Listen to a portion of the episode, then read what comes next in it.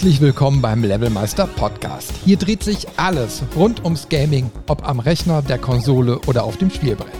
Wir freuen uns, dass ihr eingeschaltet habt und wünschen euch viel Spaß mit der heutigen Episode. Und wenn ihr mitdiskutieren wollt, besucht einfach unsere Webseite levelmeister.de.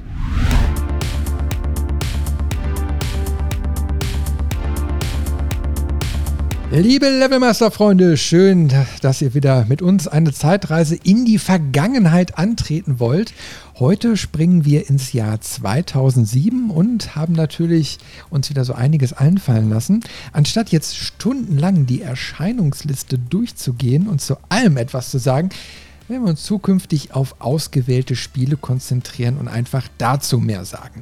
Mit dabei ist natürlich wieder mein wagemutiger Begleiter Robin, der sich jeder Zeitverschiebung stellt. Grüß dich, Robin! Der ist er weg. Hallo Chris. Da ist er doch. doch. Ach, ich habe schon gedacht, hätte ich bei der letzten Zeitreise eine Vergangenheit vergessen.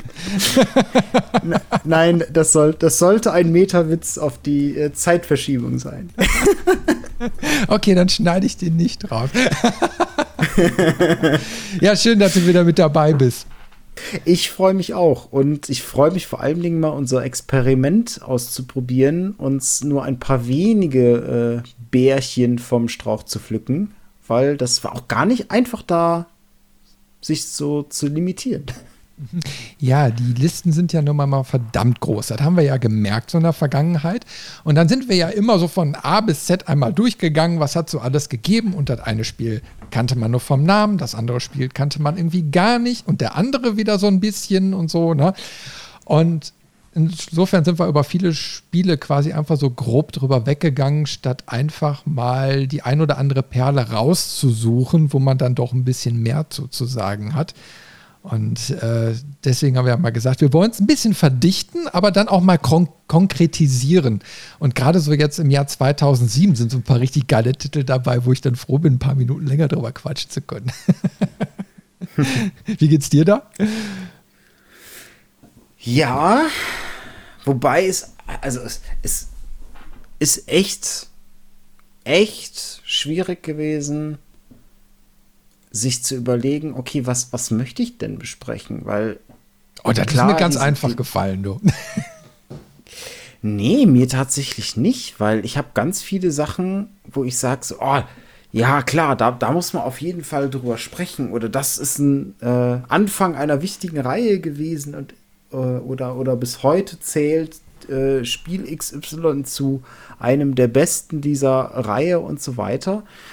Und für sich selber da so ein bisschen, hm, ich sag mal, Auswahlkriterien festzulegen, um zu sagen, so, hey, ich, ich habe drei Versuche, was nehme ich jetzt? Nehme ich das, woran jeder denkt, wenn er an das Jahr denkt, oder nehme ich vielleicht was, was gar keiner auf dem Schirm hat, oder nehme ich was, was eine sehr persönliche Note hat?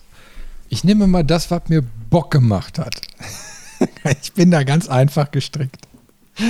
Ja, das, das haben wir in vorherigen Zeitreisen rausgefunden. Chris Spiele äh, äh, Account, äh, Spiele Account in, pro Jahr ist in einem äh, einhändigen Bereich. ja, ja, ich, ich konzentriere mich dann eben halt auf ein paar Titel und das reicht mir dann. Nicht. ja, mein Gott, wer würde nicht 365 Tage im Jahr am liebsten spielen, aber das geht nun mal leider nicht. Und da muss man sich eben halt auf das ein oder andere so konzentrieren. Aber ich habe ja auch gemerkt, also vieles ist über die Jahre so auf dem Pile of Shame gelandet, äh, wo mhm. man sich eigentlich gerne mit befasst hätte. Und jetzt äh, hat man vielleicht die Zeit, und, aber das ist alles so groß, du kannst dann nicht, nicht mit allem irgendwie befassen. Ne? Und ähm, naja, ich, ich, ich hole ja jetzt gerade das ein oder andere nach. Und das Schöne ist, dass in 2007 ein, ein Teil rausgekommen ist von einem Spiel, das ich jetzt gerade aktuell nachgeholt habe. Und was mir auch noch sehr, sehr gut gefallen hat. Hm. Du weißt, welches ich meine, ne? Du meinst bestimmt WWE, SmackDown. Nein, du, du meinst Uncharted. Du als alter Tomb Raider-Fan äh, holst ja Richtig. die Uncharted-Spiele nach. Ich habe ich hab ja schon irgendwann letztens mal in einem Podcast dann erzählt, ähm, dass ich ja so meine PlayStation 3 äh, momentan viel, also an, an der PlayStation 3 viel zocke. Und ähm, dann bin ich irgendwie auf diese Uncharted-Reihe da so gekommen und habe dann bei eBay Kleinanzeigen dass die ersten drei Teile für 20, glaube ich, geschossen. Ne? Habe ich dann hier mhm. in der Nähe dann abgeholt und äh, ja, top. Ne? Habe dann eben mal mit Uncharted Drakes Schicksal angefangen und habe das jetzt eine Zeit lang durch. Ich sitze jetzt gerade aktuell an Teil 2 und bin da auch schon so zu zwei Drittel durch. Und die, die Reihe hat mich total angesteckt. Ne? Also, wo ich, wo ich gemerkt habe, so, Mist, dass du die überhaupt nicht so richtig auf dem Schirm hattest. Äh, und es spielt sich eben halt immer noch gut. Also, das Ding kam ja eben mal 2007 raus für die PlayStation 3. Und klar, wenn du es jetzt so anmachst und die erste Szene so siehst, dann denkst du, ja, okay, man sieht, dass es aus 2007 ist. Ja, mhm. es ist eben halt nicht ganz so schick und die mussten dann noch so ein paar Tricks auf der PlayStation 3 anwenden. Ne? Ähm, aber äh, ich habe mich von der ersten Minute an echt super gut unterhalten gefühlt.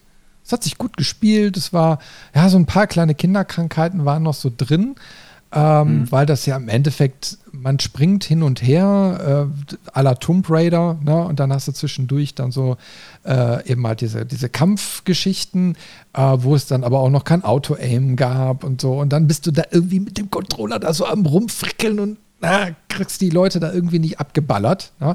Äh, mhm. Aber die Inszenierung und das Storytelling waren total cool. Und das hat mich irgendwie so total gepackt. Und vor allen Dingen, ähm, äh, das ist ja 2007 rausgekommen und, und Tomb Raider ist erst 2013 rausgekommen, also die Trilogie. Ne? Und ich mhm. habe jetzt so Uncharted gespielt, jetzt auch der zweite Teil, und ich merke so, es ist die technische Blaupause von Tomb Raider. Es ist technisch quasi der identische Unterbau. Also du, du, du rennst da rum, du hast deine Kletterpassagen, äh, also du musst von Punkt A nach Punkt B springen, dich irgendwo hochhangeln, entlanghangeln. Äh, du hast ein, ja wohl ein sehr einfaches Waffensystem, das ist hinterher bei Tomb Raider ja ausgefeilter gewesen. Aber selbst wenn du Schätze findest, ich glaube, da sind sogar teilweise die gleichen Audio-Events da drin. Irgendwie habe ich irgendwie das Gefühl gehabt, das hätte ein und dieselbe Person gemacht, obwohl ich jetzt rausgefunden habe, das ist überhaupt nicht so. Aber mhm. jetzt weiß ich wenigstens, wer sich an wem orientiert hat. also, äh, wie gesagt, Uncharted äh, ist ja von, von Naughty Dog entwickelt worden, äh, während Tomb Raider von Crystal Dynamics äh, und Eidos und Nixes, genau, Nixes hat den Port irgendwie gemacht, äh, entwickelt wurde. Also völlig andere Teams, völlig andere Leute. Äh, aber schlussendlich haben die voll bei Uncharted abgekupfert. Kannst mir erzählen, was du willst. Das ist echt einfach nur geklaut. Aber gut, also ein Spielprinzip, was mich einfach total mitgerissen hat. Ich glaube, die Diskussion geht dann so ein bisschen Richtung äh, Henne oder Ei. Ähm, du hast ja auch noch die alten Tomb Raider-Spiele, die vor Uncharted noch waren. Ähm, es gab ja auch mal Indiana Jones-Spiele, äh, auch Action-Adventure-Spiele im, im Indiana Jones-Universum. Ähm, und ähm, sie schlagen alle drei in die gleiche Kerbe. Also sie, ja. sie wollen so ein bisschen die ähm, Abenteuer-Unterhaltung sein. Der eine will es mal ein bisschen brachialer in, in Form von den äh, neuen Tomb Raider-Spielen. Der andere will es mit einem äh, charmanten, leicht äh, tollpatschigen Protagonisten, wie bei Uncharted. Ähm, jeder hat so, ja, wie, wie soll man das ausdrücken? Jeder hat so die gleiche Grundlage, aber in Nuancen sind sie anders. Und das ist ja aus meiner Sicht zumindest völlig legitim, das zu machen. Hm, zumal man ja auch so häufig sagt, lieber gut geklaut als schlecht selbst gemacht. das stimmt. Ja, also man merkt, dieser, dieser Hauptprotagonist, also dieser, dieser Drake, äh, der ist eben, der hat von allem so eine Facette, ne? Der ist eben mal so ein bisschen Indiana Jones, der ist auch ein bisschen Tomb Raider, der ist irgendwie alles und das Setting, du bist eben halt auf im Amazonas oder was unterwegs, ne? Äh, oder auf hoher See. Also sind auch alles immer so, so das, was man auch immer wieder in dieser Abenteuerkost so bekommt. Aber es ist mhm. gut. Es, ist, es fühlt sich gut an, äh, aber es ist soweit eigenständig, äh, dass du auch nicht sagst, boah, das ist jetzt voll der Klon oder so. Also, wo einfach die mhm. Story, mhm. klar, das ist alles absehbar, aber irgendwie ist es auch wiederum, es ist auch wieder eine andere Art der Geschichte. Ja, ja man möchte ja auch nicht immer das Extravagante haben, sondern man möchte auch manchmal die gutbürgerliche Kost haben. Ja, manchmal ist so ein Ubisoft-Rezept auch gut. Ja. ja. und ich meine, so ein Uncharted ist einfach gut gesalzen ne? und äh, noch ein kleines Sahnehäubchen obendrauf. Und also ich finde, das Spiel ist auch gut gealtert. Ich meine, den Sprung zum zweiten Teil, da merkt man schon, da ist ein bisschen engine-technisch mehr passiert. Ähm, aber es ist trotzdem immer noch ein Spiel, wo ich sagen würde, hey, ja, kauft dir, habt Spaß damit. Also ähm, das kannst du echt mal so wegdaddeln und bis ein paar mhm. Abende echt gut unterhalten. Ne? Und das ist wirklich so diese typische Eldorado-Suchgeschichte. Ne? Und dann mhm. eben halt nur ein bisschen anders ähm, inszeniert und dann kommt dann noch so ein bisschen Nazi-Kram mit rein. Ne? Und dann haben sie ein paar lustige Sachen einfallen lassen, wo man auf einmal ein, ein altes äh, Nazi-U-Boot mitten im Amazonas dann irgendwie da auch vorfindet. Aber alles so Kleinigkeiten, wo du sagst, ja, da haben sie sich schön Gedanken zu gemacht, einen schönen Plot zu entwickeln. Mhm. Ähm, einfach großartig. Schön. Das stimmt. Man muss nur, und das ist was, was mittlerweile aus der Zeit gefallen ist, ein bisschen. Man muss sich einfach ein bisschen äh, akklimatisieren, was das Gameplay angeht. Aber ansonsten stimme ich dir da vollkommen zu, äh, was so Storytelling, was die äh, Gagdichte, die Atmosphäre angeht, kann man das heute noch sehr gut nachholen. Ja. Ja, also du merkst so, die Kleinigkeiten stecken dann in Details, wie die Kameraführung beispielsweise ist. Also da, da gibt es Defizite beim ersten Teil, das haben sie beim zweiten schon besser gemacht, obwohl es da auch ab und zu an die Grenzen kommt, ähm, weil du ja quasi immer aus der Third Person spielst und dann äh, gerade so bei Kletterpassagen oder so, du hast dann auf einmal fixe Kamerapunkte und dann kommt die Engine dann ein bisschen durcheinander. Ne? Und da haben sie nicht ganz gepolished. Aber es ist alles spielbar. Ne? Es ist überhaupt nicht schlimm. Ähm, nur manchmal ein bisschen lästig, wo du denkst, oh, die Kamera jetzt ein paar Grad nach unten drehen, dann könnte ich das doch viel besser überblicken. Und du kannst aber nichts bewegen, was dann fester eingerastet ist. Ne? Ähm, das, das, sind so Sachen, wo man auch merkt, in Zukunft, bei zukünftigen Spielen haben sie sich das schon angeschaut und machen es dann auch anders. Also wenn ich da an die ersten Tomb Raider-Spiele zurückdenke, da waren ja auch wirklich mit fixen Kamerapositionen und ich habe, das hat auch, ich sag mal, mir ähm, bei mir ausgelöst, diese Spiele gar nicht spielen zu wollen, weil ich diese, diese Springen- und Kletterpassagen einfach so lästig fand, weil du das einfach nicht richtig gucken konntest. Ja, du hast ja auch kleinere Monitore noch damals gehabt und, und dann auf dem Fernseher oder so gespielt, da war noch alles unscharf und dann bist du häufiger gestorben, als du Spaß gehabt hast. Und das hat sich ja alles mit der Zeit schon verbessert. Hm. Also auf jeden Fall von mir Daumen nach oben. Wer äh, Uncharted noch äh, nicht gespielt hat, der sollte es auf jeden Fall nachholen. Ist immer noch ein sehr, sehr gutes Spiel. Jetzt darfst du. Dann, genau, dann kommen wir mal zu einem. Ah, weder gut noch schlechtem Spiel, würde ich sagen. Und zwar 2007 war auch das Experiment Hellgate London, was rauskam. Davon habe ich gehört. Und Hellgate London ist so ein ja, ich glaube, Experiment beschreibt es tatsächlich schon ziemlich gut. Sie wollten so ein Third-Person-Diablo in einem postapokalyptisch leicht abgedrehtem Setting in London machen. Also London ist quasi ähm, von Höllenwesen angegriffen und äh, auch eigentlich ja so gut wie eingenommen. Und dann hat man die verschiedenen Charakterklassen, ähm, die versuchen in klassischer Hack-and-Slay-Manier London wieder zurückzuerobern und die Dämonen und untoten Horden zurückzudrängen.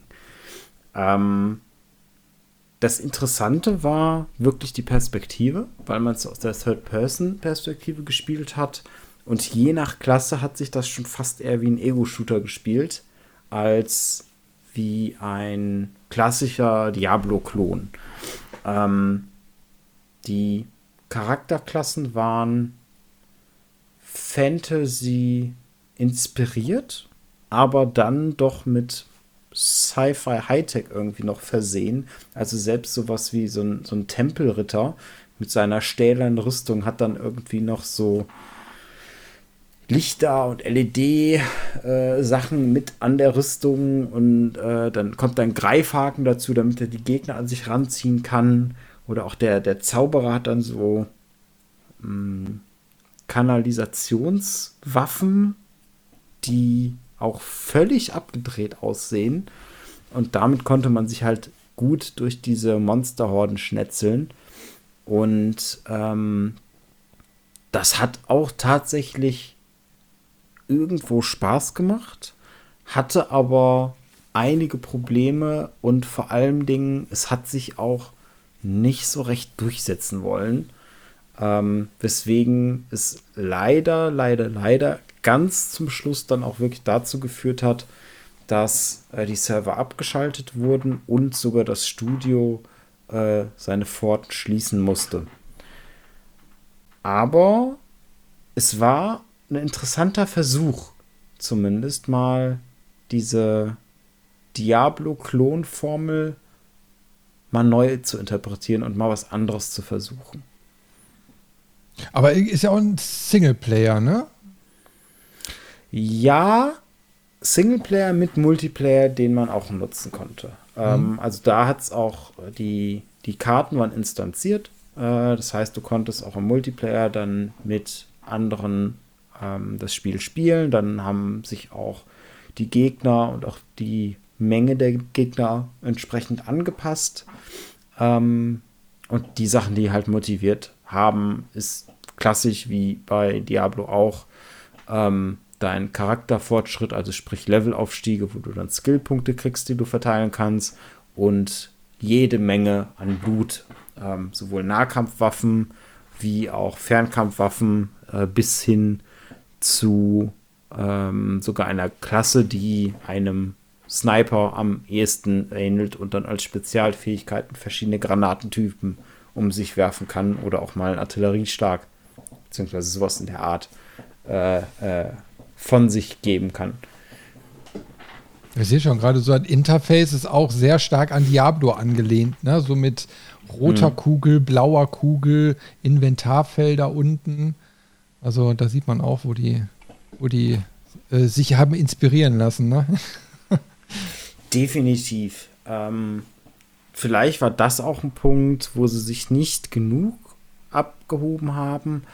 Ähm, es hatte aber auch technische Probleme und äh, der eine oder andere fand vielleicht auch diese äh, gewählte Kameraperspektive dann für so ein Spiel doch nicht so prickelnd, zumindest zu der damaligen Zeit.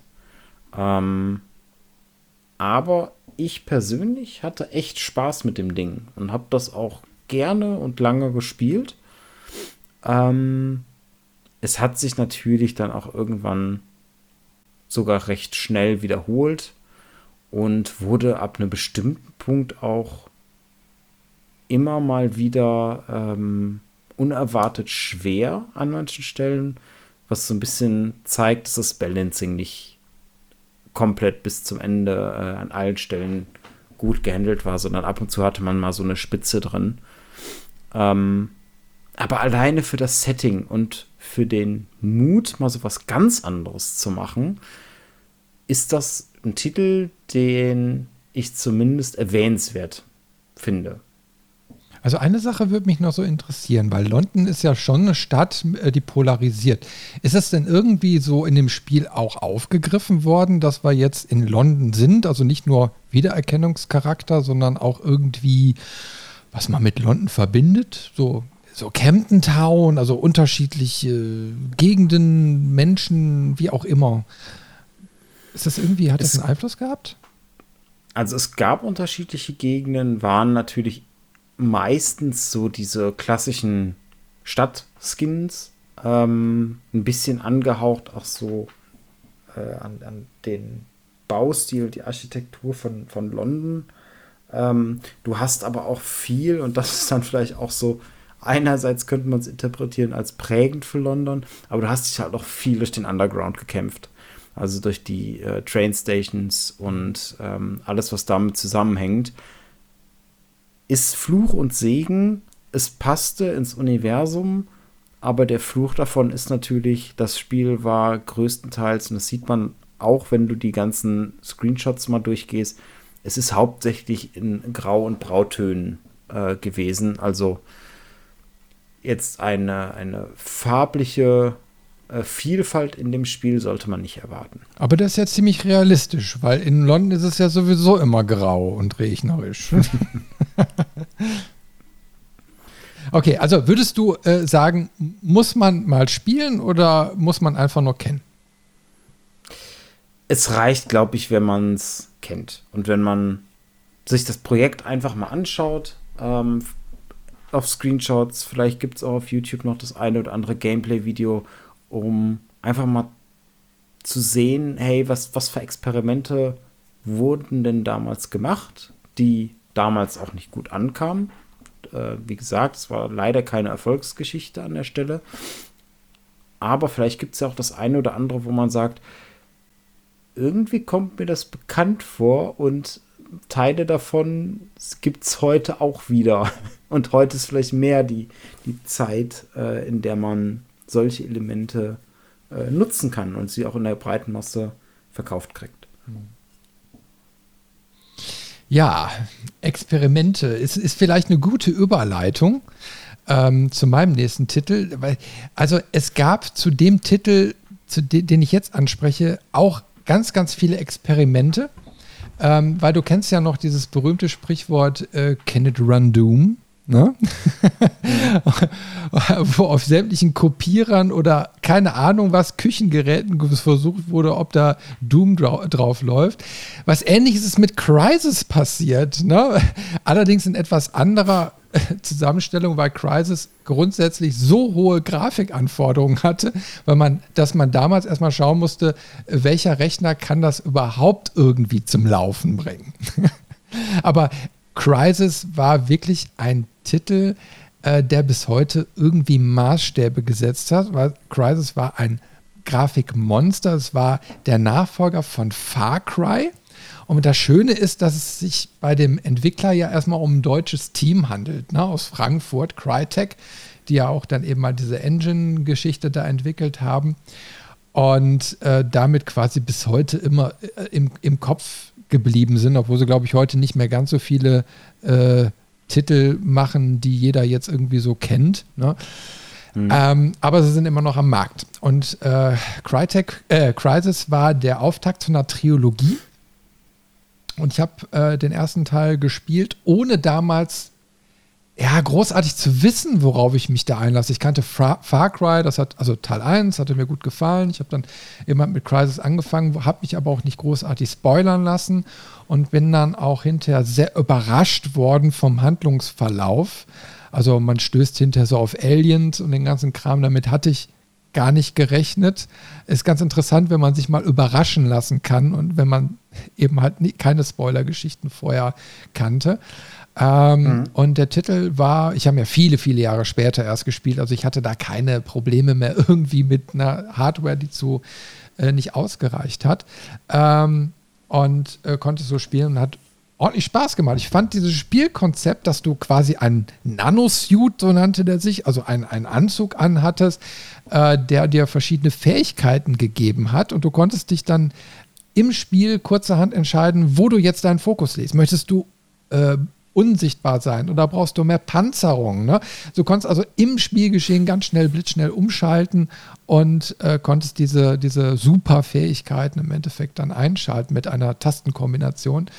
Äh, und das fand ich sehr fordernd, aber auch irgendwie cool. Und das mhm. hat mich total mitgerissen.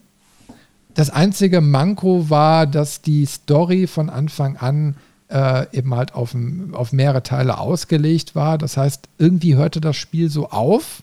Du hast, war klar, du hast, du hast auch Endkampf, Endkampf und den ganzen Krimskram gehabt, aber diese, diese große Story, die war dann eben halt gestückelt und hatte ich dann erstmal doof stehen lassen. Und der Anschluss hinterher an Teil 2 war auch sehr, sehr holprig. Ne? Und äh, so viel sei vorweg gesagt, ich bin mit Teil 2 leider aus der ganzen Story ausgestiegen, aber nicht, weil mir dieses Spiel nicht gefallen hat, äh, weil Teil 2 war noch mal eine Ecke besser, finde ich, aber da gehen wir jetzt nicht so ganz drauf ein, sondern ich hatte technische Probleme, ähm, äh, weil sich das, das Spiel einfach immer äh, äh, verlangsamt hat. Also je weiter ich im Spielfortschritt kam, desto häufiger ist quasi das Spiel eingefroren. Also hat es nur noch so frameweise bewegt. Und mhm. äh, es gab aber kein Patch dafür, nichts. Ich habe noch nicht mal irgendwelche Lösungen im Internet gefunden. Das hing irgendwie, denke ich mal, mit dem Grafiktreiber oder mit meinem System zusammen. Ich weiß es nicht. Auf jeden Fall war dieses Spiel nicht mehr spielbar und ich musste einfach hinterher aufhören. Und äh, ja, da hatte ich keine Motivation, Teil 3 auch noch zu spielen. Aber wie gesagt, Teil 1 hat mir sehr, sehr gut gefallen. Mhm. Und äh, ja, ich weiß nicht, hast du das mal gespielt damals? Ja, ähm, ich glaube nicht ganz zu Beginn, weil ich kann mich auch nicht daran erinnern, dass ich es gar nicht spielen konnte, weil es ja wirklich, als es rauskam, im Prinzip ähm, nur auf den High-End-Rechnern ansatzweise lief. Und es war ja auch, soweit ich mich jetzt erinnern kann, oh, düstere Erinnerung, äh, bis vor einigen Jahren noch immer ein Benchmark. Selbst für die heutigen äh, Hardware-Komponenten, dass immer wieder gesagt wurde, okay, wie, gut kann es denn Crisis darstellen? Ähm, weil sie da einfach ein Engine-Gerüst gebaut haben, was unglaublich mächtig war und was auch ähm, ja mit eines der Hauptstandbeine von Crytek geworden ist wahrscheinlich. Ähm, und das ist aber auch so ein bisschen das Problem, was ich mit Crisis 1 hatte. Crisis 1 war ein gutes Spiel, was aber sehr kurz war und deswegen wirkte es auch auf mich so ein bisschen wie eine erweiterte Engine-Demo. So, sie wollten ja, einfach ja, die Muskeln ja, spielen lassen. Ja. Mhm. Ähm, Bin ich bei dir. Zeigen, hey, ne, so, so, zeigen, was kann ich. Erstmal mit dem sehr tropischen, wo die ganze Umwelt auf dich reagiert hat, wo äh, du auch Bäume quasi fällen konntest, richtig. Ähm, wo die Blätter weggedrückt wurden von dir und so Sachen. Ähm, und später dann äh, wenn es dann auch einen Story-Twist gibt, äh, wo sich einige Teile der Insel dann in so eine Eis-Schneelandschaft verwandeln, verändern und du dann viel mit Spiegelung siehst und auch die ganzen physikalischen Berechnungen, die dabei waren, die Sachen, die du umherwerfen konntest. Ähm, da war viel Technisches drin, was beeindruckend war. Die Story war okay, ähm, aber jetzt auch nicht irgendwie Blockbuster-Niveau, sondern mehr so das, das gut bekannte Schnitzel. Äh, aber das, das Gesamtpaket hat es dann wieder sehr schön gemacht, auch genau mit diesen Anpassungen, ähm, dass du im Prinzip zeitweise mit diesem Energiemanagement bei dem Anzug sagen konntest, okay, ich brauche jetzt einen Boost auf die Stärke, auf die Schnelligkeit, ich möchte unsichtbar sein, äh, ich brauche besonderen Schutz, ähm, was aber auch wieder zu dieser Schwäche führt in der ersten Spielhälfte, wo du noch sehr auf dieser, dieser Insel als Sandbox unterwegs bist und frei äh, gestalten kannst, wie das Spiel weitergeht. Ähm, da konnte man das noch gut gebrauchen. Und je weiter man in der Story vorankam, ab diesem bestimmten Story-Twist, ähm, wurde es immer trivialer und am Ende hast du einfach nur noch gesagt, okay, gib mir vollen äh, Schutz und äh, dann wurde es mehr und mehr zu einem normalen Shooter, der fantastisch aussah. Da gibt es eine schöne Anekdote, und ich meine, da ist jetzt vielleicht Werbung, äh, mal selbst in die Spielebranche einzusteigen, weil die wollten ja nun mal alles sehr fotorealistisch darstellen in diesem Spiel. Und dann durften tatsächlich einige Mitarbeiter nach Tahiti fliegen und haben dann da alles dokumentiert. Ne? Also die Vegetation und Zweige und Äste und alles, haben alles fotografiert und dann mit nach Hause gebracht und dann wurde es quasi nachgebaut. Da muss ich so ein bisschen an Stalker zurückdenken, weil der erste Teil ist wohl ähnlich gelaufen. Ne? Also, wo dann äh, die Mitarbeiter bei der Spiele- oder vor der Spieleentwicklung äh, das, der ganze Areal rund um äh, das, das Kernkraftwerk da so dokumentiert haben, um das dann hinterher äh, so, so vom Flair her wenigstens einzufangen. Ne? Und das ist natürlich ich sag mal, in, in, also bei Tahiti ist das natürlich schön, wenn du da mal dahin darfst, ne? Also das stelle ich mir schon äh, als schöne Dienstreise vor, die ich dann bezahlt kriege, so ein bisschen Blätter fotografieren, geil. also wenn einer so einen Job anbietet, bin ich wohl dabei.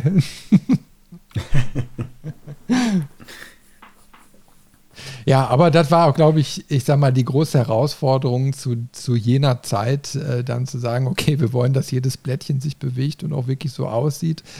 Ähm, heutzutage ist das eben halt eine andere Diskussion. Heutzutage haben wir ja auch andere Hardware. Ähm, mhm. Aber damals war eben halt noch alles sehr limitiert und ähm, ja, in der Entwicklung. Ne? Insofern äh, war das dann schon ein, ein Ding. Und ich meine, wie, wie ich eben schon sagte, ich bin mir nicht ganz sicher, ob diese ganze Entwicklung in, äh, in Teil 2 nicht eben halt auch zu, diesem, zu dieser Problematik geführt hatte, dass ich dann, die ich dann eben halt hatte. Ne? Nach dem Motto, dass, mhm. dass eben halt in gewissen Hardware-Konstellationen dann solche Fehler auftreten können, die auf einmal so ein Spiel total unbrauchbar machen. Obwohl eigentlich genügend Ressourcen da sind, aber irgendwie hat da was dazwischen gefunkt. Ja? Mhm. Naja, also okay, aber äh, ich persönlich würde natürlich äh, auch da meinen Daumen nach oben geben. Wer das noch nicht ausprobiert hat, sollte, äh, äh sollte ähm, Crisis auf jeden Fall mal anspielen und äh, der Sache eine Chance geben, weil das ist so ein Stückchen, würde ich sagen, auch Videospielgeschichte.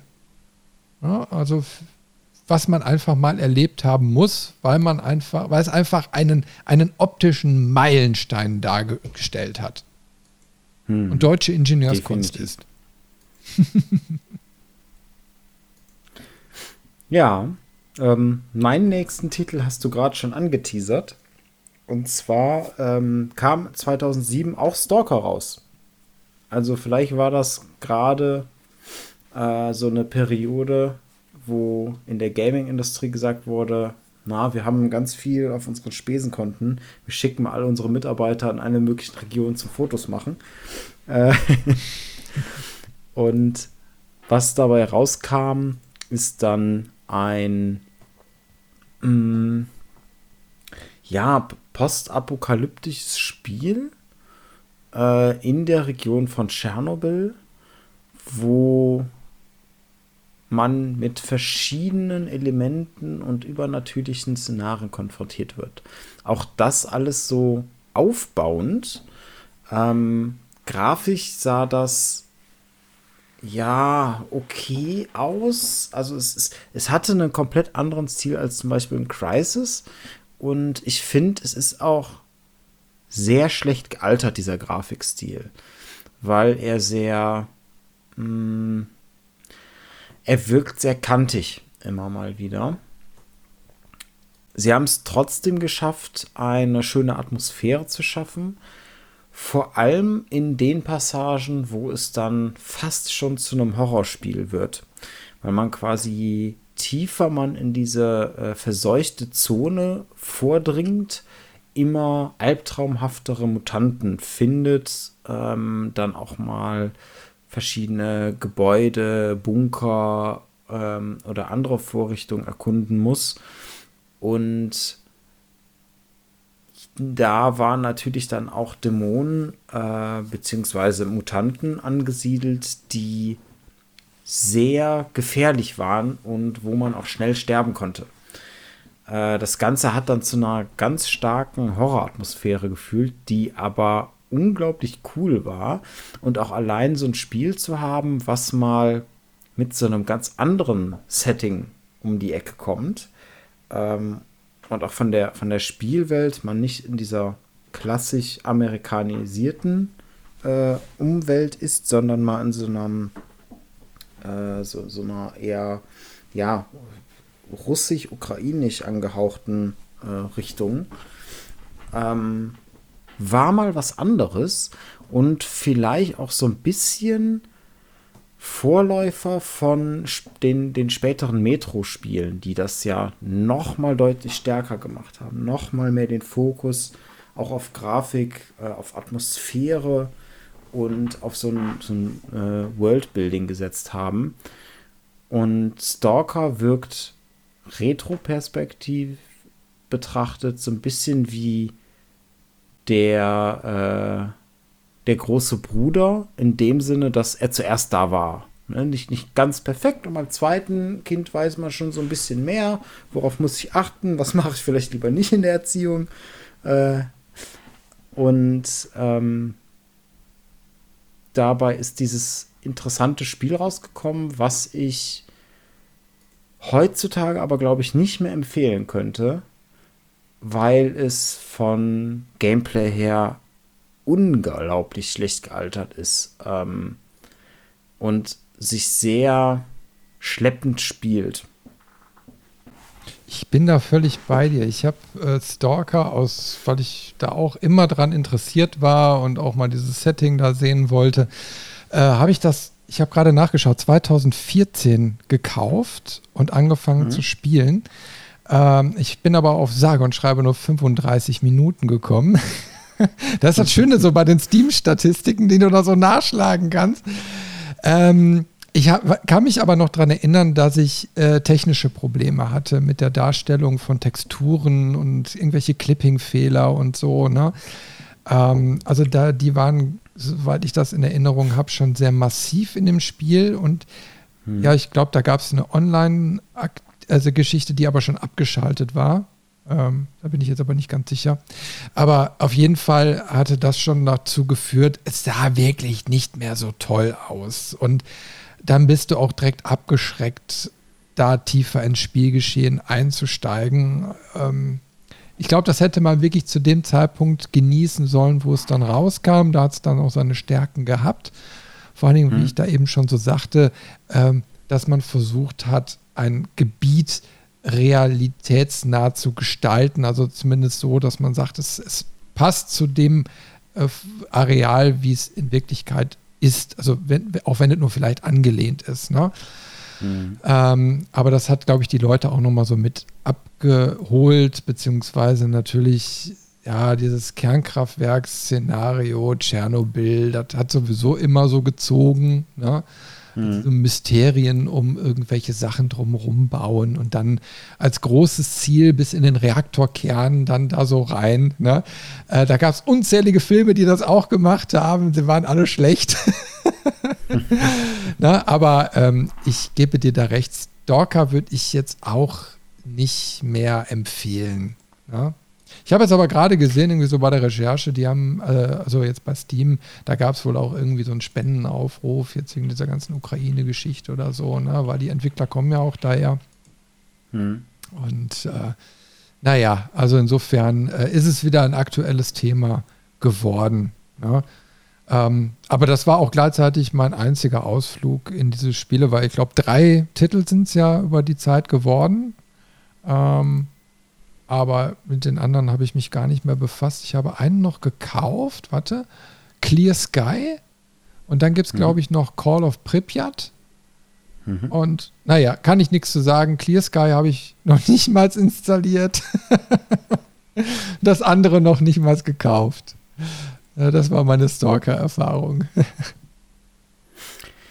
ja, es ist halt wieder in alle Munde gewesen, ähm, weil das äh, die, die Fortsetzung ähm, programmiert wird. Ähm, und dann kam leider der, der äh, Krieg, der das Ganze jetzt äh, verständlicherweise verzögert. Ähm, ich finde es ein bisschen schade, auch dass man, dass man Stalker 1 nicht so reibungslos jetzt empfehlen kann. Aber es ist halt wirklich ich glaube, wenn man die Metro-Spiele spielt, hat man eine ähnliche Atmosphäre, aber das deutlich bessere und auch kompaktere Erlebnis. Ähm, Stalker kann ich an der Stelle nur empfehlen, wenn einem die Grafik und auch das schwerfälligere Gameplay nicht so abschrecken. Dann kann man da zumindest mal reinspielen. Man kommt da wahrscheinlich auch recht günstig ran mittlerweile. Ähm, aber ich glaube tatsächlich, dass, dass die meisten dann doch eher zu einem der äh, Metro-Teile greifen würden. Ähm, zumal da auch das Universum ähm, ausgebauter ist, einfach weil es eine Buchreihe gibt dazu, die genau um den Hauptcharakter, in den es bei den Metro-Spielen geht, äh, aufgebaut ist und man dann quasi ergänzend diese dichte Atmosphäre und die Welt geschaffen hat. Also du bekommst Stalker äh, Teil 1 aktuell für 16 Euro bei Steam. Aber ich würde auch sagen, das ist eher so ein Titel eigentlich, was man Remaster verdient hätte, ne? Oder ein Remake. Also, also nicht nur polischen, sondern also schon gewisse Mechaniken auch anpassen. Ja, aber gar nicht zu viel tatsächlich, weil ich sag mal so, wenn man sich dran gewöhnt hat, auch an die Steuerung und alles, und man eine bestimmte Zeit im Spiel verbracht hat, dann wurde das Spiel schlagartig besser, weil du dann quasi äh, eine bestimmte Nähe zum Reaktor aufgebaut hattest, weil das Spiel hast du ja auch eben gesagt, du fängst quasi ganz außen an der Zone an und willst dann immer tiefer rein, bis äh, am Ende im Finale im, äh, im ähm, Atomkraftwerk. Aber es gibt so eine, so eine imaginäre Grenze, wo das Spiel dann genau zu diesen Horrorelementen switcht, wo es bedrohlicher wird, wo auch die Atmosphäre eine andere wird, noch, noch mal deutlich düsterer und so ein bisschen hoffnungsloser. Und wenn man bis dahin durchgehalten hat, ähm, dann steigt auch wieder der Spielspaß an der Stelle. Es ist aber bis dahin eine, eine zähe Nummer und ja, bei 16 Euro würde ich sagen, wartet vielleicht doch lieber einen Steam Sale ab. Mhm. Ja, also würde ich, würd ich auch so sagen. Apropos Remake, zu meinem nächsten Titel, den ich vorstelle, äh, gibt es mittlerweile ein Remaster. Äh, obwohl ich in dem Moment, wo ich da damals von gehört habe, irgendwie so gedacht habe, ey, das Spiel sah doch total geil aus. Aber es, es ist so, du kennst doch diesen Effekt, wenn du ähm, so zurückdenkst, wo du denkst, ja, so ein Spiel, das sah, das sah doch viel, viel besser aus. Und wenn es dir dann anguckt, denkst du, ach du lieber Gott. Ne? Und mhm. äh, ja, also ähm, auf jeden Fall äh, das Spiel, was ich, über das ich jetzt eben kurz sprechen möchte, ist Bioshock. Und Bioshock ist wirklich so ein Titel, den habe ich geliebt. Ne? So, und ähm, ja, also den haben auch ganz viele andere Menschen geliebt. Deswegen ist er auf so vielen Plattformen erschienen und hat dann hinterher eben halt auch mit den ganzen anderen Folgen einen Remaster bekommen. Äh, es folgt ja noch hinterher Bioshock 2 und hinterher Bioshock Infinite. Die haben alle im Endeffekt Meilensteine gesetzt. Sie waren sehr, sehr gut inszeniert. Sie sahen sehr, sehr gut für ihre Zeit aus äh, beziehungsweise jetzt sehen sie auch wieder gut aus, weil sie da nochmal nachgelegt haben. Und Bioshock Teil 1 war ein Spiel, was sich nicht nur an einen ungewöhnlichen Ort versetzt hat, sondern äh, auch ein Narrativ hatte, was eben halt sehr, also sehr tief ging. Ja, also man hat einfach gemerkt, das war ein Spiel, da haben sich die Autoren und Entwickler mal so richtig Gedanken gemacht. Und selbst bei der Recherche jetzt ist mir nicht so ganz klar geworden, wer da eigentlich, ich sag mal, die Zügel in der Hand hatte, diese, diese Basisinformation irgendwo aufzugreifen und daraus ein Spiel zu strecken. Also wir werden quasi als Protagonist nach Rapture äh, verschlagen und Rapture ist eine Unterwasserstadt. Ähm, und dieses Spiel spielt in äh, 1960 genau. Und ähm, ja, wir kommen quasi nach einem Flugzeugunglück äh, im Atlantik, ja, sind wir einziger Überlebender, schaffen es noch irgendwie auf so eine Insel, die da ganz komischerweise auf einmal steht. Da ist ein Leuchtturm drauf und in diesem Leuchtturm ist eine Tauchglocke oder so und dann können wir darüber den Weg nach Rapture antreten und äh, werden dann so sukzessive in die, in die Story dann so eingeführt.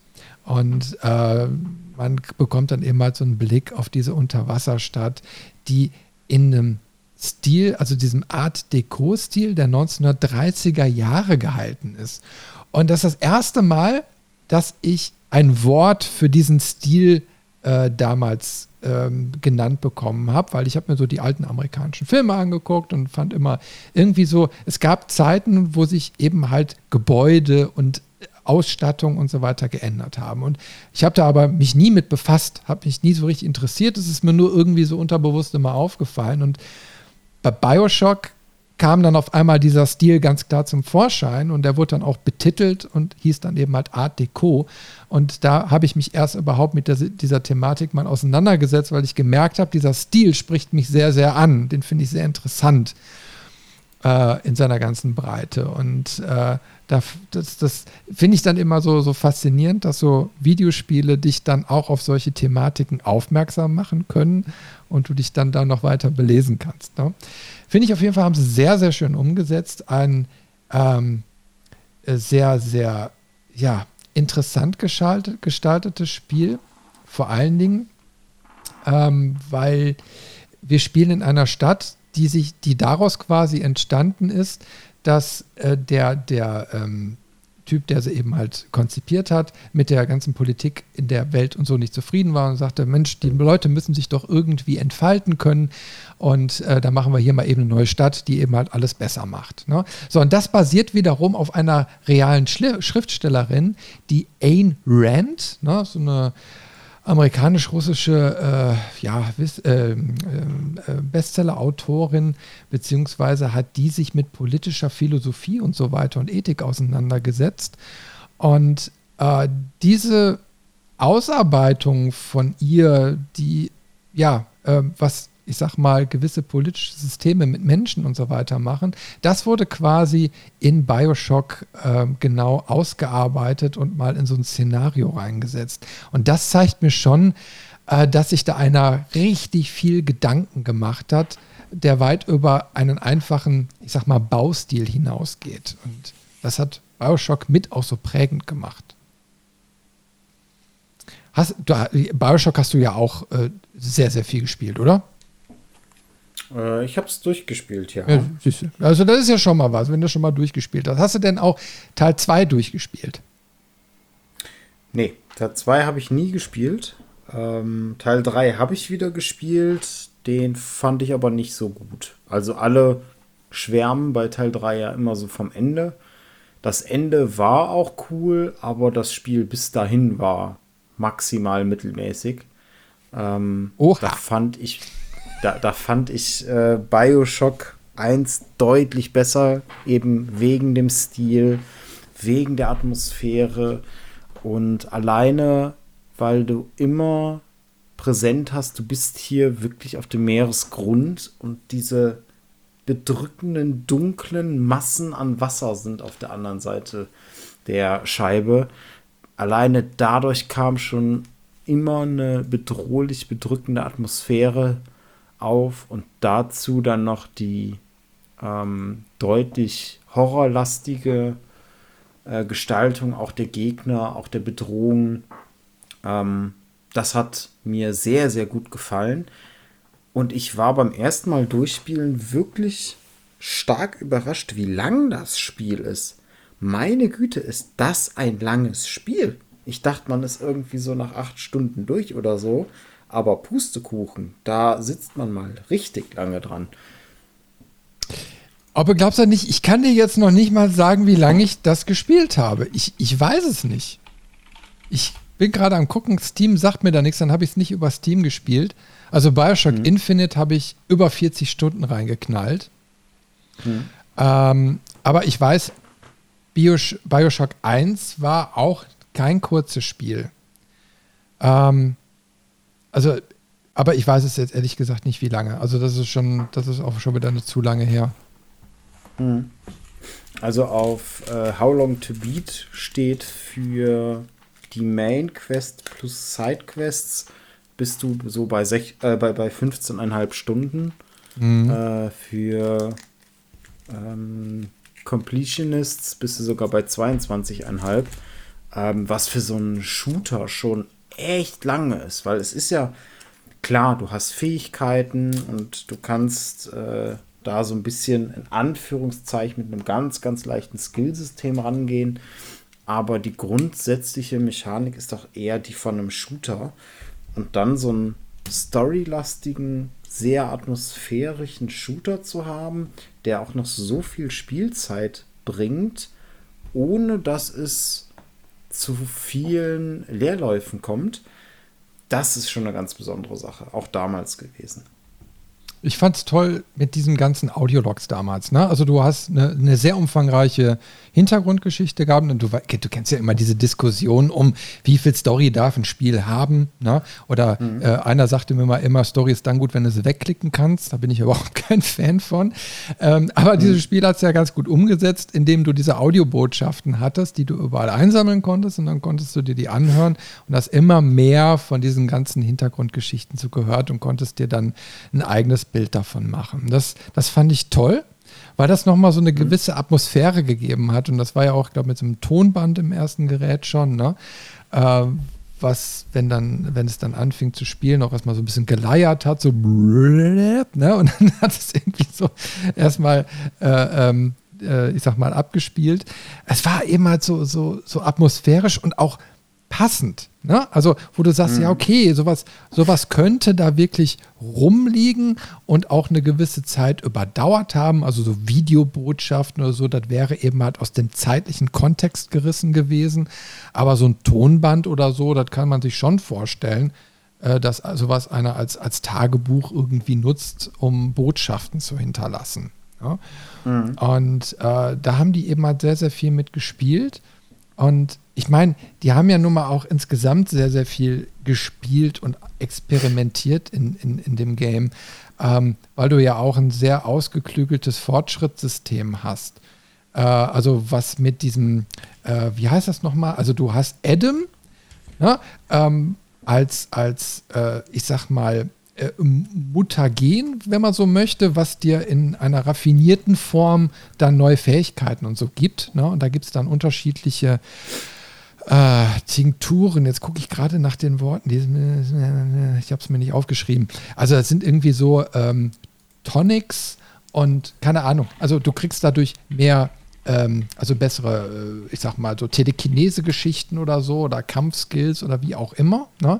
Und das haben sie sehr äh, bildlich und so weiter dann noch eingebaut. Und gleichzeitig ähm, wird aber darüber die Geschichte erzählt, was mit den Leuten in der Stadt passiert ist, weil, weil dieses äh, Zeug, was du quasi am Anfang nimmst, um deine Kampfkraft zu stärken, das haben die damals auch genommen, sind davon abhängig geworden und bescheuert geworden und sind dann im Laufe des Spiels deine Gegner, weil die alle durchgedreht sind. Und das ist eben halt so faszinierend, dass du quasi das gleiche Zeug nimmst, um dieses Spiel zu, zu bestehen, aber theoretisch ja dieser gleichen Gefahr ausgesetzt bist. Ne? Die du aber am Anfang auch gar nicht erzählt bekommst, sondern erst im Laufe des Spiels. Und das hat auch so eine gewisse Tragik irgendwie, so, die, die da so mitspielt. Also deswegen, es hat alles irgendwie eine gewisse Tiefe, die da vermittelt wird ja, es war ein in sich geschlossenes Konzept an der Stelle, äh, was auch gut durchdacht war und wo man sich von Anfang an hingesetzt hat und überlegt hat, okay, was für ein Universum möchten wir hier gestalten? Und dann im zweiten Schritt überlegt hat, okay, welche Story erzählen wir jetzt in diesem Universum und wie bauen wir das alles logisch ein? Ähm, die Fähigkeiten heißen übrigens Plasmide. Ja, richtig, ähm, genau. Und das, was ich irritierend fand, war tatsächlich die, das erste Mal, wenn man denen begegnet, weil ähm, so aus meiner Erinnerung war das so, dass das äh, quasi äh, man aus so einem Automaten, wie so ein Getränkeautomat, einfach so mhm. eine Spritze liegt da unten rum. Und äh, das erste, was unser Held denkt, denkt, äh, denkt und macht, ist dann oh, eine Spritze, die ramme ich mir mal rein. Und dann hat man natürlich äh, die sehr, sehr, sehr schön ähm, visuell dargestellte Veränderung an der äh, Hand gesehen. Ähm, zum Beispiel gab es ja auch sowas wie eine, eine, Blitzfähigkeit, wo man Blitze schießen konnte. Und dann hatte man das schon in der Handstruktur und die war dann so ein bisschen, wie man das später bei, bei Skyrim auch kennt, mit den Zaubern. Du hast quasi die Hand immer gesehen, ähm, wenn du den, die, die Fähigkeit des Plasmid ausgewählt hast. Äh, und das war schon irgendwie ein cooles System, was auch konsequent dann damit reingespielt hat. Und auch das mit dem, mit dem Adam. Ähm, es gab da ja auch die Little Sisters, also so kleine Mädchen, die so ein bisschen, ja, also so ein bisschen Adams Family mäßig aussahen. Ähm, mhm. Und die waren quasi deine Belohnung, wenn du so Zwischenbossgegner, so die Big Daddies, die, die sind ja auch die, die auf dem Cover drauf sind mit dem äh, Bohrerarm. Ähm, wenn du die besiegt hattest, dann hattest du als Belohnung diese Little Sister und konntest halt entscheiden, möchte ich sie befreien oder möchte ich sie absorbieren und dadurch stärker werden. Und das Witzige dabei ist, dass es dadurch auch äh, verschiedene Enden gab.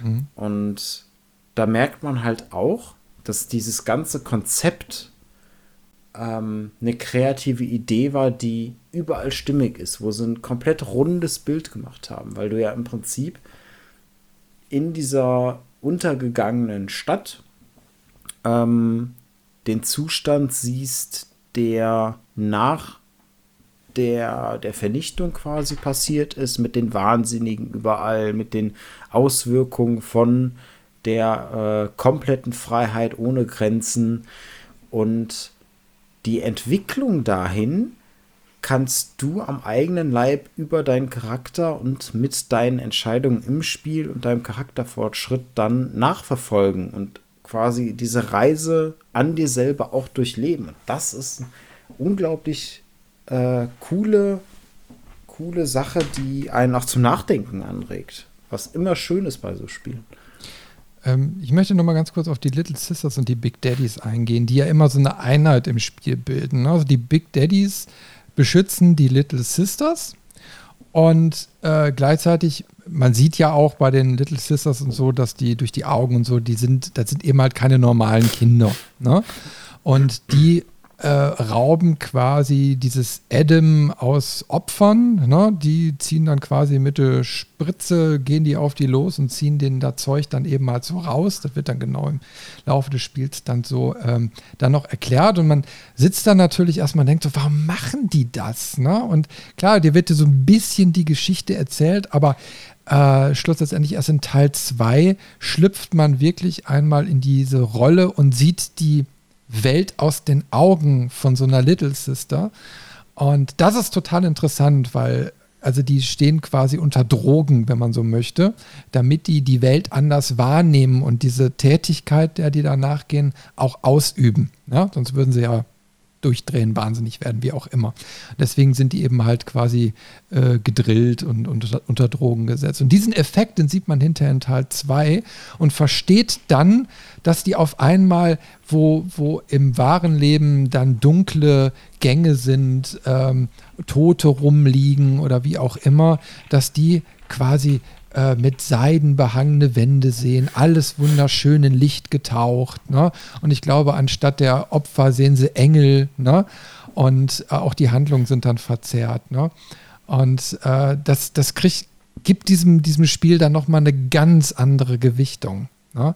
Weil man dann jede Facette auch nochmal aus einem anderen Blickwinkel betrachten kann.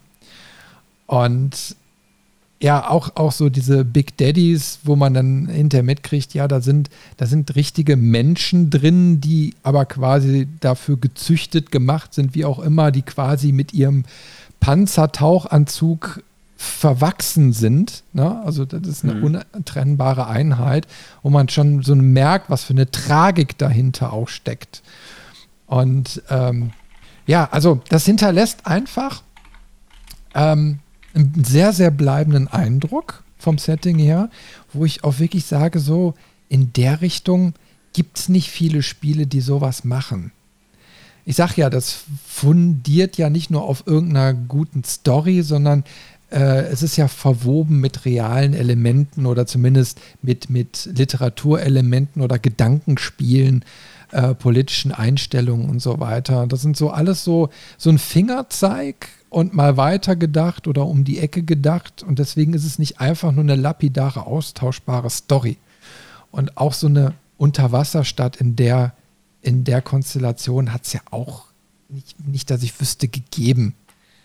Äh, also das war wirklich komplettes Neuland. Und Teil 2 hat es dann eben halt nur ein bisschen weitergetrieben, wo man dann auch mal die Stadt verlassen konnte und so. Ne?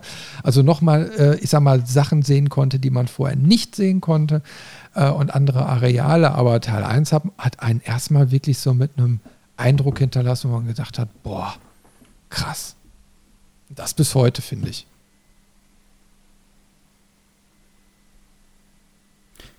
Ja. Ja, ein, ein schönes Spiel, eine schöne Empfehlung. Ich habe zum Abschluss noch ein Rausschmeißer mitgebracht. Ähm, ein Spiel, was ich auf jeden Fall kurz besprechen möchte, wo wir, glaube ich, aber relativ zügig auch durch sind.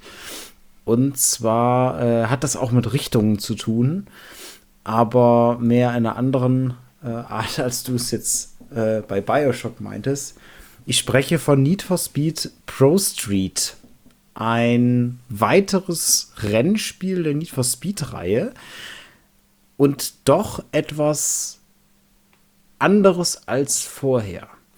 Ähm, vorher waren sie ja ganz stark in, immer in dieser illegalen Straßenrennszene unterwegs und mit Pro Street haben sie ähm, das ein wenig hinter sich gelassen und wie, sind wieder so zu offiziellen Rennen-Events gegangen, die aber so ein ja, Underground-Feeling fast schon haben. Also es ist da nicht so ein klassisches Rennspiel von der Atmosphäre her, sondern mehr so wie Festivals, irgendwie so in der Wüste äh, mit so abgesteckten Strecken oder auch mal an einem, an einem Hafen oder so, aber alles irgendwie so ein bisschen ja, punkiger fast schon, ne? mit, mit äh, überall äh, Werbelogos, auch mal äh, Graffiti-Sachen. Ähm, die Autos sahen auch ganz wild aus, gar nicht so diese, diese klassischen ähm, Rennwagen, sondern auch hier wieder ganz normale Autos, die dann hochgetunt werden und mit Tausenden von, von Tribals und Grafiken zugepflastert werden, ähm, um möglichst schicke Autos zu haben, die man fährt. Soweit passt das alles noch irgendwie in die Need for Speed Welt. Was Pro Street aber besonders gemacht hat an der Stelle, ist, dass sie ein Schadensmodell eingeführt haben, was sehr, sehr, sehr detailliert war. Also du konntest alleine, wenn du irgendwie an einer Leitplanke entlang geschraubt bist, dann war halt der Lack zerkratzt. Das hast du richtig gesehen. Und ähm, je nachdem, was dann passiert ist, äh, konnte auch mal deine Stoßstange abfallen oder so halb noch dranhängen und wackeln und dann immer mal Funken sprühen, wenn eine Seite am Boden aufkommt. Und das hatte nicht nur optische Auswirkungen, sondern hat auch tatsächlich den Fahrstil verändert. Also das Handling vom Auto. Wenn du also mal einen Vollcrash irgendwie gemacht hast und dann dein Reifen äh, auf der linken Seite komplett verzogen ist, dann lenkst du natürlich auch deutlich schlechter und solche Sachen. Das war so das eine. Und das zweite war, weil sie das als so ähm, Rennevents immer aufgezogen haben, hattest du halt dein Auto, mit dem du dich angemeldet hast. Und dann hast du halt nach jedem Rennen den Schaden ins nächste Rennen mit übernommen, außer du hast Geld in die Hand genommen und das Ding repariert. Ähm, und das war eine Mechanik, die neu war und die das Ganze auch dazu gebracht hat, dass du, wenn du jetzt ein Rennevent hast, ähm, mit drei Rennen, dass du bei dem ersten nicht wie der völlige Chaot abschließen wolltest und irgendwie dein Auto halb zerlegt hast, sondern dass du schon versucht hast, ordentlich und sauber und auch was ein bisschen vorsichtiger zu fahren, um halt zu vermeiden, dass du Schaden äh, nimmst und den dann mit ins nächste Rennen trägst. Also eine sehr, sehr kleine Anpassung, die aber eine ganz große Auswirkung hat. Und grafisch war das Ganze auch echt schön anzusehen. Dann, wo sie äh, in dem Trailer auch immer geprotzt haben, war halt der Qualm der Reifen. Ähm, da gab es dann auch bei den Drag Races äh, wieder diese Funktion, dass du deine Reifen vorher aufwärmst und dann extra Qualm lässt. Und sie haben es halt dann so gemacht, dass der Qualm nicht irgendwo hinterm Reifen erst generiert wird, sondern wirklich am Reifen, dass es realistisch aussieht. Ja, auch so ein bisschen äh, am Reifen hängen bleibt. Also da schon einiges reingesteckt, damit äh, der, der Qualm da auch gut aussieht und auch realistisch aussieht an der Stelle. Hast du das Spiel jemals gespielt oder gesehen? Ob du glaubst oder nicht, bis gerade kann ich den Namen noch nicht mal. ich habe ich hab, äh, damals äh, in den äh, Nullerjahren habe ich mal das ein oder andere Need for Speed gespielt. Also da kamen ja so viele raus. Ne? Und ich kann mich auch noch mhm. an die ganz frühen Dinge erinnern, hier mit äh, Pursuit und so, was wirklich mal ein neues Spielprinzip war. Aber irgendwann hatte sich dann äh, das auch für mich so erledigt, obwohl Need for Speed eher so der Part war, wo ich mich gesehen habe. Also so dieses arkadige, casual-mäßige. Ne? Äh, also mhm. jetzt nicht eine richtige Racing- ähm, ich sag mal, Simulation oder so, wie ich glaube, eher Forza oder so ist. Ne? Aber mhm. ähm, deswegen hatte mich da Need for Speed eine gewisse Zeit lang gepackt, äh, aber ich war trotzdem nie so der Autorennen-Fan. Mhm. Äh, und da gab es dann so viele Titel, irgendwann war ich dann da auch so raus. Ne? Aber wie gesagt, deswegen ist es kein schlechtes Spiel, sondern es ist einfach nur immer so, wo setzt man so seine Prioritäten? Und äh, irgendwann waren so die Autorennspiele so ein bisschen äh, weg. Aber das Coole ist ja, dass das Need for Speed immer mal wieder was ausprobiert hat und auch immer irgendwie so eine Formel gefunden hat, die funktioniert. Und hm. wenn, ich, wenn ich mir so die Bilder so angucke, auch mit den Schadensmodellen und so, das ist natürlich dann total cool. Äh, ich meine, wenn du dann teilweise diese hochgetunten Wagen da so siehst und dir dann vorstellst, du fährst den Schrott, also teilweise ja total Schrott, ähm, dann mhm. den, den könntest du im wahren Leben ja noch nicht mal mehr richten. Äh, aber ist eine schöne Herangehensweise, da mal zu sagen, okay, pass mal auf, du musst jetzt aber auch ein bisschen mal, ähm, ich sag mal, mit, mit Verstand fahren, weil das war ja eigentlich nie so bei, bei Need for Speed, dass du dir Gedanken machen musstest, sondern einfach nur Gas mhm. geben und ab und zu am besten noch niemals bremsen, sondern nur Gas wegnehmen. Ne? Also einfach den, den Knüppel, also den Knopf mal loslassen äh, und irgendwie so schnell wie möglich deine Runden ziehen. Und wenn du da mhm. natürlich dann diese Komponente drin hast, dann doch mal mit Köpfchen zu fahren, umso besser. Ich weiß nur nicht, ob sie es so durchgesetzt hat bei Need for Speed. Ich glaube nicht, ne? Nee, leider nicht, weil sie haben halt mit dem Teil auch mal versucht, ein bisschen mehr in so einen Simulationsflair zu gehen, auch vom Handling her und allem. Deswegen auch das Schadensmodell, was dann Auswirkungen auf dein Fahrverhalten hat. Ähm, sie haben das Ganze natürlich mit Need for Speed Shift, was äh, später kam, nochmal deutlich simulationslastiger gemacht. Ähm, aber das hier ist tatsächlich auch ein, ein Teil gewesen, den ich sehr, sehr gerne gespielt habe, weil mir einerseits auch so diese Festival-Atmosphäre gefällt, weil du hast dann wirklich in den Ladescreens äh, oder auch in den Zwischenmenüs auch so Ansagen von einem DJ oder irgendwas, der dann Durchsagen gemacht hat und die, diese Atmosphäre war schön, auch wenn sich die Durchsagen nach äh, dem dritten, vierten Event wiederholt haben und du schon gemerkt hast, okay, das sind jetzt immer die gleichen. Aber so initial fand ich, war es schön atmosphärisch. Es war mal was anderes.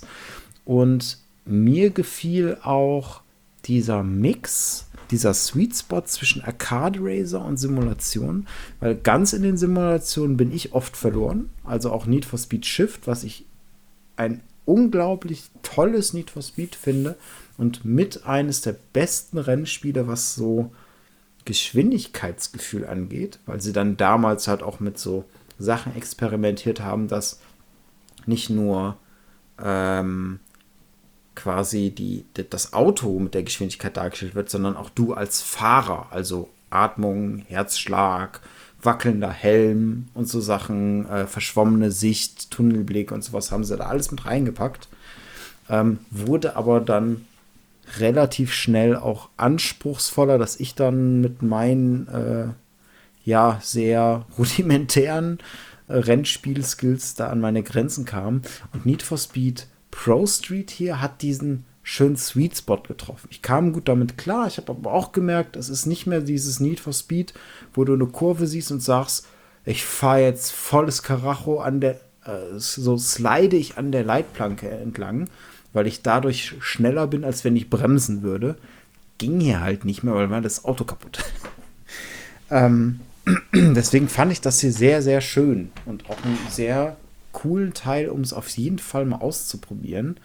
Und damit ist es auch ein Need for Speed Spiel, wo ich sagen würde, das kann man heute noch gut spielen. Das kann man auch grafisch sich noch gut antun und ähm, vor allem dieses Erlebnis mal haben und dann auch so ein bisschen die Zerstörung zu sehen und dieses leicht taktische Element mitzunehmen. Okay, ähm, fahre ich jetzt was vorsichtiger, um mein, mein Auto zu schonen oder gehe ich jetzt volles Risiko und äh, riskiere damit im nächsten Rennen aber mit einem defekten Wagen zu starten? Also auf jeden Fall ein Titel, den man empfehlen kann, den man mal anspielen Def kann. Genau, definitiv. Ähm, und für all diejenigen, die sehr viel Zeit im Tuning mit äh, ihren Autos verbringen möchten. Auch hier gab es äh, allein, was so die Sticker und die, die äh, Tribals und, und Vinyls und wie sie alle heißen, äh, äh, angeht, konnte man sich hier wirklich, wirklich austoben. Also ich überlege gerade wirklich so, ob das nicht ein schöner Titel mal wäre für die PlayZ 3, ne? weil dafür ist es eben halt auch rausgekommen, ähm, um einfach mal so ein bisschen in Nostalgie zu schwelgen und das einfach vielleicht nochmal nachzuholen. Finde ich auf jeden Fall einen guten Tipp. Sehr schön. Und ja, ein schöner mal. Rausschmeißer. Ja, ja, wollte ich gerade sagen, wollte ich gerade sagen, schöner Rausschmeißer. Dann sind wir nämlich durch für diese Folge. Wir haben jeweils mal jetzt drei Titel vorgestellt und ich glaube, das gibt einen guten Überblick über dieses verdammt gute Spielejahr 2007. Und wir haben aber immer noch genügend in der Rückhand, um irgendwann nochmal in dieses Jahr zurückzukehren. Und äh, insofern sage ich jetzt mal Dankeschön, lieber Robin, dass äh, äh, du auch wieder so fleißig da ähm, dich da reingeguckt hast. Und ja, sag einfach mal vielen Dank nach da draußen, dass ihr wieder eingeschaltet habt. Und dann hören wir uns in zwei Wochen schon wieder. Ich habe auch zu danken und es macht jedes Mal viel Spaß. Äh, ich hoffe, euch da draußen auch. Lasst gerne einen äh, Kommentar da, gebt uns eine Rückmeldung. Wie gefällt euch das, dass wir ähm, jetzt bei den Zeitreisen, bei den Jahresrückblicken ein bisschen gezielter und spezieller drauf gucken, nicht mehr so, so generell. Passt euch das? Ähm, gefällt euch auch die neue Länge? Oder sagt ihr, länger ist immer besser? Lasst es uns einfach wissen. Wunderbar. Dann gehabt euch wohl und bis zum nächsten Mal. Tschüss da draußen. Tschüssi. Vielen Dank, dass du den Levelmeister Podcast bis zum Ende gehört hast. Wir hoffen, dir hat diese Folge Spaß gemacht und du schaltest auch beim nächsten Mal wieder ein. Zu jeder Folge kannst du mit uns natürlich gerne diskutieren. Gehe dazu auf unsere Webseite levelmeister.de und kommentiere einfach unter unserer Podcast-Folge. Alternativ kannst du uns auch auf Facebook oder Instagram eine Nachricht hinterlassen. Und wenn du uns unterstützen willst, dann kannst du das gerne über eine positive Bewertung in einem Podcast-Verzeichnis deiner Wahl machen. So werden wir in Zukunft besser gefunden und gewinnen noch mehr Hörer. Und zu guter Letzt kannst du uns auch auf unserer Steady-Seite finanziell etwas unterstützen. Aber das ist vollkommen freiwillig. Vielen Dank fürs Einschalten und bis zur nächsten Folge.